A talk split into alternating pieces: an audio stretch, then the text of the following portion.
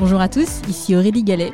Je suis ravie de vous accueillir sur Disruption Inside, le podcast qui décrypte de l'intérieur la transformation des entreprises et des acteurs publics. Ensemble, nous allons à la rencontre de leaders business institutionnels qui font bouger les lignes. Nous allons décrypter leurs stratégies, revenir sur leurs réussites et leurs échecs et faire le plein de conseils pratiques. Mon objectif, vous aider à passer à l'action en vous inspirant des meilleurs. Bonjour à tous. Cette semaine, je décrypte pour vous l'épisode avec Antoine Denoy, CEO d'AXA Climate. Je vous rappelle le principe, vous livrez les principaux enseignements tirés de l'épisode. Alors si on regarde la, construction du parcours professionnel d'Antoine, une idée m'a particulièrement marqué, celle de la nécessité de se connecter à sa raison d'être personnelle. Alors vous allez me dire, qu'est-ce que ça veut dire concrètement? L'idée est de prendre du recul sur ce que vous faites et réinterroger le sens de votre action en vous posant la question du pourquoi. L'enjeu est de connecter votre engagement quotidien au travail avec votre raison d'être personnelle. Concrètement, qu'est-ce qui vous rend heureux? Qu'est-ce qui est important pour vous? Quel impact souhaitez-vous avoir? Votre job actuel vous permet-il de vous accomplir pleinement? Que devriez-vous changer pour aligner votre job actuel avec votre raison d'être? Ce qui est intéressant, c'est qu'Antoine a fait ce travail d'introspection qui a fini par aboutir sur la création d'AXA Climate. Alors, si on revient justement sur la jeunesse d'AXA Climate, trois idées fortes se dégagent. La première, c'est qu'Antoine a décidé de partir d'un produit qui existait déjà, dans le cas d'espèces, un produit d'assurance paramétrique, et d'en proposer une mission plus large autour de l'adaptation climatique. La deuxième idée, c'est d'oser porter vos convictions. Antoine nous dit, ce qui manque aux grandes entreprises, c'est d'écouter la conviction des uns et des autres et de les aider à aller au, bout. Dans son cas, il a réussi à convaincre le groupe AXA de la nécessité de s'emparer du sujet de la cause climatique et environnementale. La troisième idée est de bien négocier le setup. Ce que nous dit Antoine. Le setup est fondamental. Des bonnes idées, on en a tous. La vraie différence, c'est l'exécution. Alors, plusieurs options se présentaient pour Antoine quand, il a eu l'idée de créer AXA Climate. La première, c'est de développer cette activité dans une entité opérationnelle du groupe. Toutefois, pour Antoine, je cite, quand on veut vraiment changer un business model, le fait de le faire dans une entité opérationnelle, c'est prendre le risque de l'étouffement. Donc, risque qu'Antoine n'a pas souhaité euh, prendre.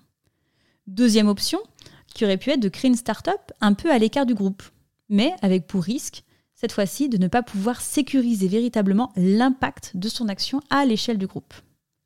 Son choix a donc été le choix de la troisième voie, comme il le dit euh, fort justement, celle de l'intrapreneuriat, en étant toutefois très strict et exigeant sur le mandat qui lui était confié.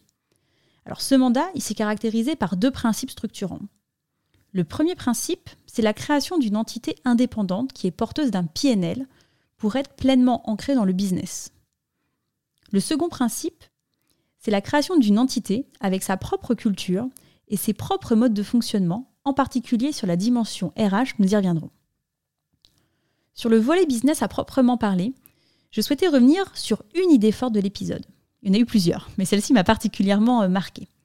La nécessaire intégration des problématiques environnementales dans le business model des entreprises. Alors depuis 20 ans, les initiatives lancées par les entreprises sont restées généralement à côté du business. Aujourd'hui, sous l'impulsion notamment de la réglementation européenne, les entreprises doivent dorénavant convaincre leurs investisseurs, leurs clients, leurs collaborateurs que leur business model a un impact positif. Antoine nous dit deux choses. Première chose, c'est qu'on assiste à un vrai changement de paradigme, car les entreprises doivent d'une part penser leur empreinte environnementale globale, et d'autre part l'inscrire dans une limite planétaire.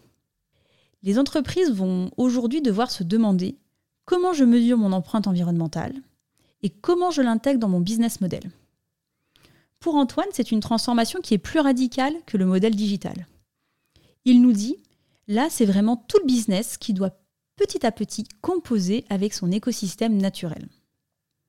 Alors, la marche est encore longue et le passage à l'action devra se matérialiser notamment par deux choses. La mesure de l'impact de l'entreprise sur le capital naturel et humain, à côté de son impact sur le capital financier, chose qui n'est pas véritablement faite aujourd'hui. Deuxième idée, la pleine intégration des impacts environnementaux dans le PNL. Pour Antoine, je cite, Tant qu'il n'y a pas d'intégration dans le PNL des impacts environnementaux, ça montre que ça reste encore à côté du business model. Alors comment y parvenir? Pour Antoine, l'étincelle va venir de la réflexion sur la raison d'être au sein de l'entreprise. Alors vous l'avez probablement vu ces derniers mois sur LinkedIn, la raison d'être est devenue la nouvelle tendance à la mode. Aujourd'hui toutefois, cette raison d'être est souvent restée pour beaucoup d'entreprises un outil de communication. Pour Antoine, l'enjeu crucial pour un dirigeant de grande entreprise, c'est d'enraciner et de décliner cette raison d'être dans l'ensemble du business model de l'entreprise, en lui accolant, et c'est très important, une mesure d'impact très concrète et très locale, pour que cela ait véritablement du sens pour les collaborateurs. Du coup, je vous invite à parcourir ou à reparcourir la raison d'être de votre entreprise et d'analyser la manière dont l'impact va être mesuré. Autre point particulièrement intéressant évoqué lors de l'épisode, c'est la culture d'entreprise d'AXA Climate. Comme le dit très justement Antoine, il n'est pas ici question de plaquer des modèles. Chaque entreprise a un ADN qui lui est propre. Mais voici quelques idées qui pourront vous donner matière à réfléchir. La première idée, c'est que chez AXA Climate, il y a une vie d'entreprise qui est structurée autour de 10 rituels qui remplacent les actes d'autorité des entreprises aux organisations plus traditionnelles.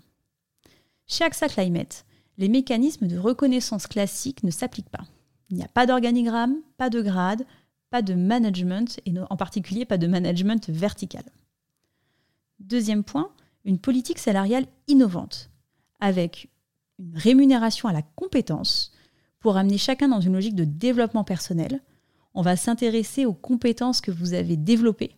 Deuxième idée, le bonus. il s'agit d'un bonus de performance collective avec une réallocation des compétences tous les trimestres pour aider à l'atteinte des objectifs annuels communs.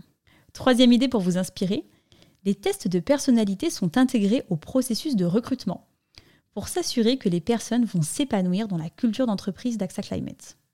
Dernière idée, il n'y a pas de one-to-one. Vous savez ces points individuels réguliers bouqués dans votre agenda? Antoine a pris une décision radicale. Il nous dit J'ai supprimé tous mes one-to-one. J'ai gagné plus de disponibilité pour les collaborateurs qui ont des choses à me dire. Une réunion, c'est une intention. Je vous invite à tester. Dernier point. Fort de ses nombreuses expériences en management dans des environnements différents, voici selon Antoine les cinq qualités essentielles d'un bon leader. La première, la capacité à porter et être le garant de la vision.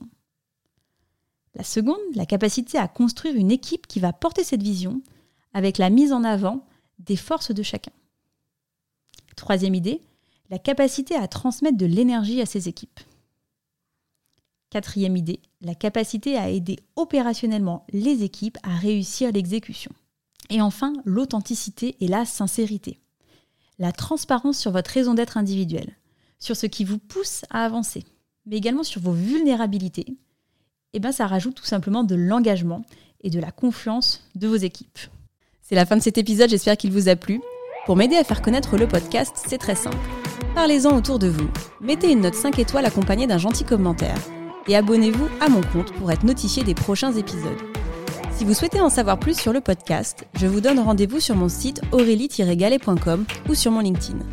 Un grand merci à tous et rendez-vous la semaine prochaine pour un prochain épisode.